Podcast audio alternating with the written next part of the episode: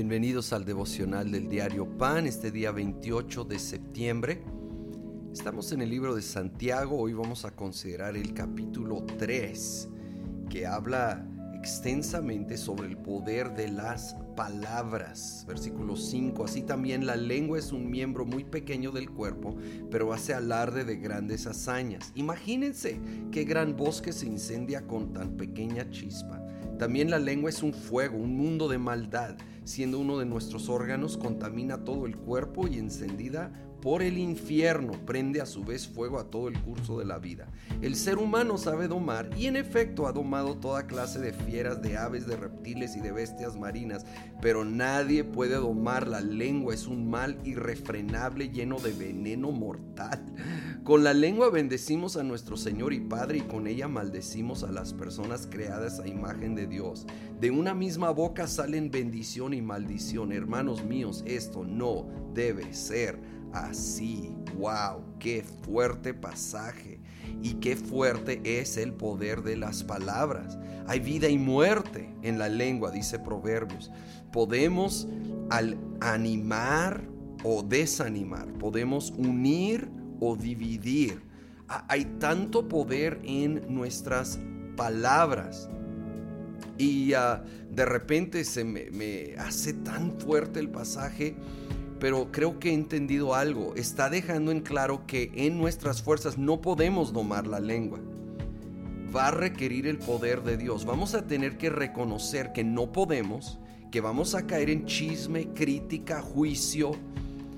Y entonces al reconocer esto no vamos a, depender solo de voluntad propia. Vamos a llevar esto ante el Señor, pedir su ayuda, arrepentirnos cuando sí fallamos y fallaremos. Yo fallo pedir perdón de todo corazón, buscar la ayuda del Espíritu Santo y con su ayuda empezar a cambiar. Porque tampoco es de conformarnos y decir, ni modo, ah, dice que nadie puede domarla. No, es un llamado al cambio. No, qué ironía estar bendiciendo a Dios y luego maldiciendo a personas creadas por Dios. Esto debe de cambiar.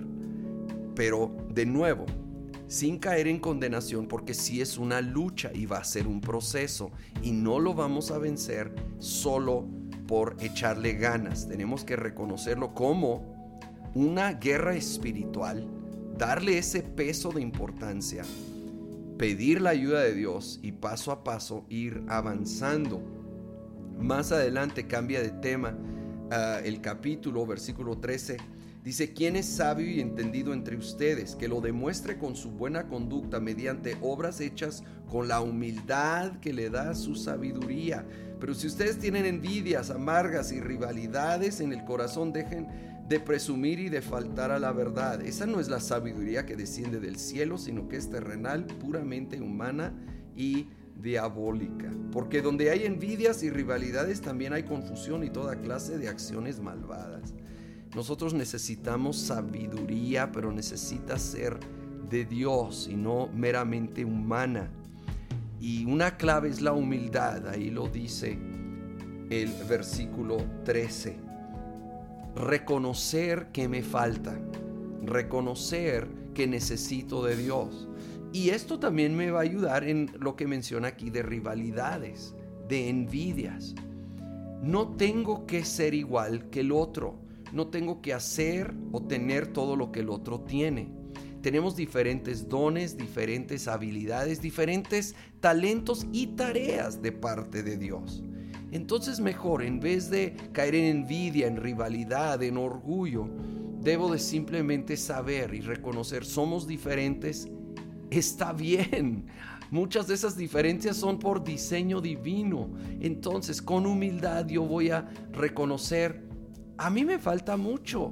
Señor, ayúdame. Ayúdame como vimos en el capítulo 1. Dame más sabiduría.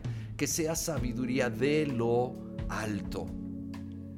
Señor, efectivamente nos falta mucho. Necesitamos de ti. Así que seguimos pidiendo sabiduría.